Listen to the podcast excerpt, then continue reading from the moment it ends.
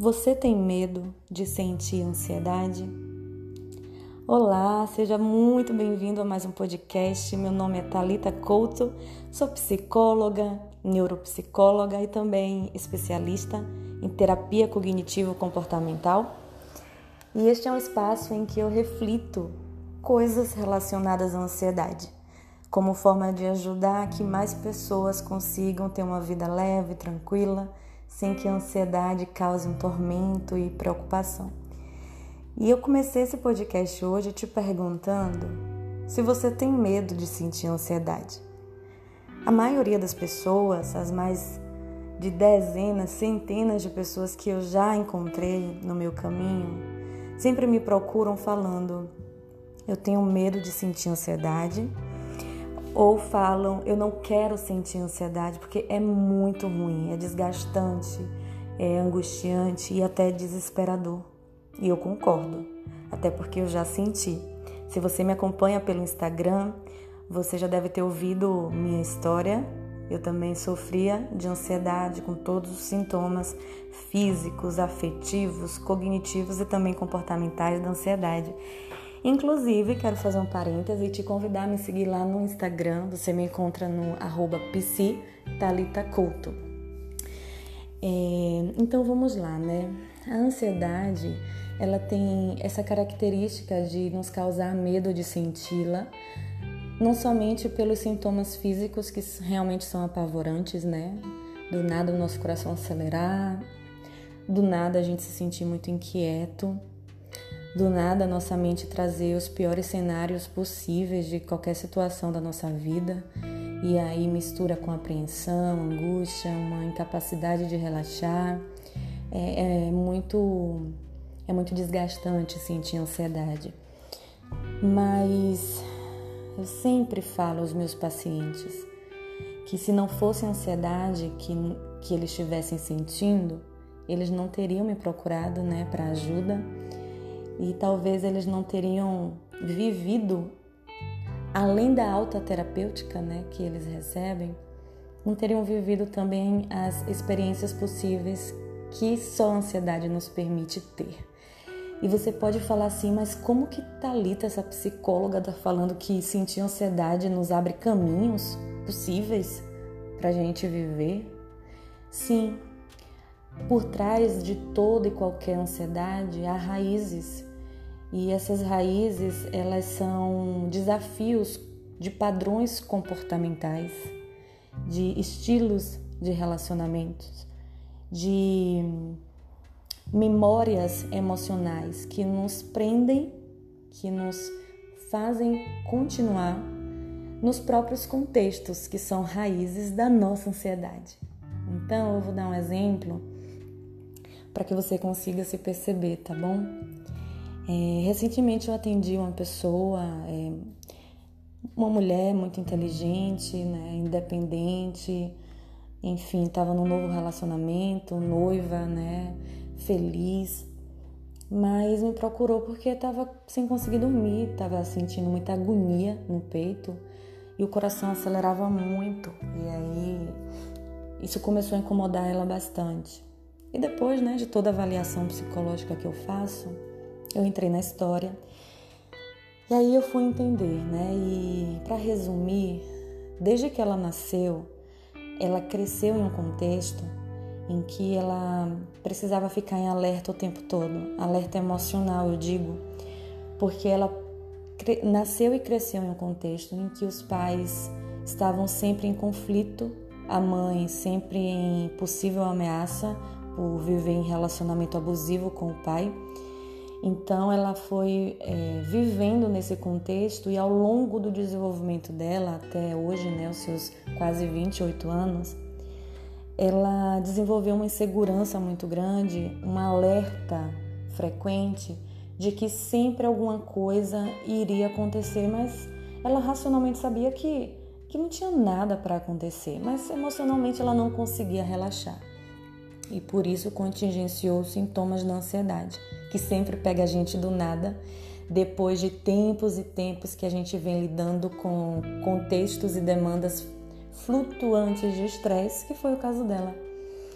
Então, ela sempre precisou se antecipar em termos de comportamento. Então, quando ela via o pai ser agressivo com a mãe ou com a irmã mais velha por vestir uma, uma roupa mais colada ou mais curta, ela já adolescente ela dizia: Eu vou vestir e eu nunca vou, vou permitir que, que meu pai ou alguém me proíba de usar a roupa que eu quiser usar.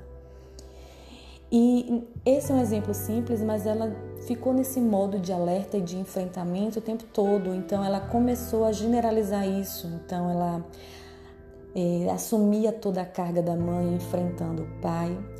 Ela é, tomava as rédeas é, do cuidado com os sobrinhos porque a irmã era muito insegura.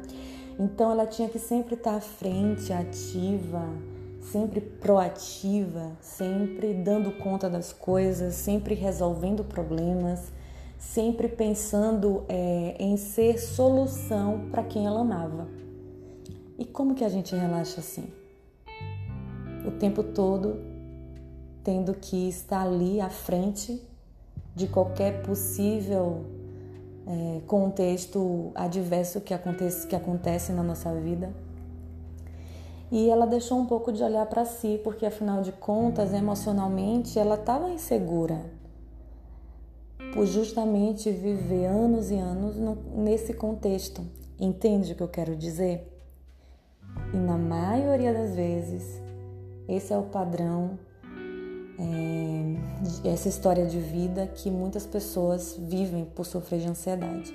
Mas existem outros padrões também, tá? principalmente pessoas que sempre foram muito super protegidas é, com, pelos pais, ou também pessoas que foram muito negligenciadas fisicamente, afetivamente é, pelos cuidadores. Mas isso é papo talvez para um outro podcast. Que tal? Então, essa minha paciente, ela só veio perceber isso só veio fazer sentido quando eu expliquei tudo isso para ela, quando ela me contou a história dela. Mas ela só conseguiu me contar a história dela e, principalmente, ela só conseguiu olhar para a história de vida dela pela primeira vez porque ela sentiu ansiedade. Porque vamos pensar juntos. Se não fosse a ansiedade que ela sentiu que a estava incomodando e angustiando, por que, que ela procuraria um psicólogo? E isso não foi só essa minha paciente, né, recente. Todos os meus pacientes que sofrem de ansiedade me procuram exatamente pela ansiedade. E uma, uma notícia boa que eu tenho para te dar é que já tive várias oportunidades de ouvir dos meus pacientes enquanto eu estava dando alta terapêutica. Alta terapêutica é quando a pessoa não precisa mais de terapia, ela já flui muito bem na vida. E aí, é, eles, várias pessoas já me disseram: hoje eu entendo o que você me disse na primeira consulta, que talvez a ansiedade me trouxe aqui para hoje eu sentir o que eu sinto, para ter essa vida que eu nunca imaginei tendo, porque eu nem pensava que eu poderia ter essa vida. É, então, nem sempre a terapia, a terapia vai ser flores, né? Tem esse momento desafiador que é quando você olha para sua história e parte para a mudança. Porque não precisa a gente só olhar para nossa história e conhecer né, a nossa história, ou seja, ter autoconhecimento. O mais difícil é encarar a terapia. Encarar para mudar padrões, encarar para emocionalmente aprender que não precisa ficar em alerta o tempo todo, que pode relaxar, que não precisa temer, ou então entender, eu estou temendo do que mesmo? Então, se você tem medo da ansiedade, é, eu te convido a olhar por um momento para a ansiedade como uma possibilidade diferente de você experienciar coisas novas.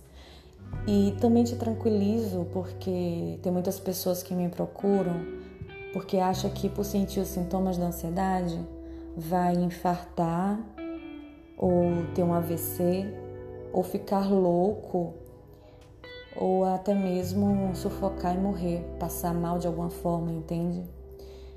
E esse pensar que algo ruim vai acontecer já é um próprio sintoma cognitivo da ansiedade. E eu te tranquilizo afirmando que ansiedade não causa problema na nossa saúde, ninguém morre por sentir ansiedade. É, a sensação realmente é que, que alguma coisa muito ruim está ali iminente, está ali próximo a acontecer da gente.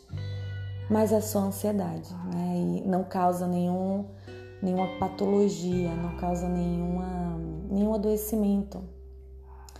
Então, eu espero que essa breve conversa te ajude de alguma forma, tanto a aliviar o teu medo da ansiedade, quanto a te encorajar a buscar sim uma terapia, a buscar sim olhar essa ansiedade não apenas para não querer nunca mais senti-la, que é muita gente me procura no Instagram justamente porque eu ensino as técnicas de controle da ansiedade.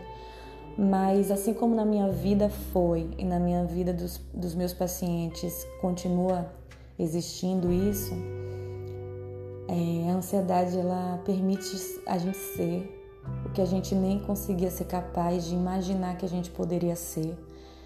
E hoje, né, não fosse pela ansiedade, eu não seria essa pessoa autoconfiante, essa pessoa que encara desafios e, e os encara com leveza e mesmo em situações difíceis consegue manter uma tranquilidade por entender que eu sou capaz de lidar com qualquer que seja a situação. Então, obrigada por me acompanhar até aqui. A gente se vê num próximo podcast e uma ótima semana para você. Um beijo.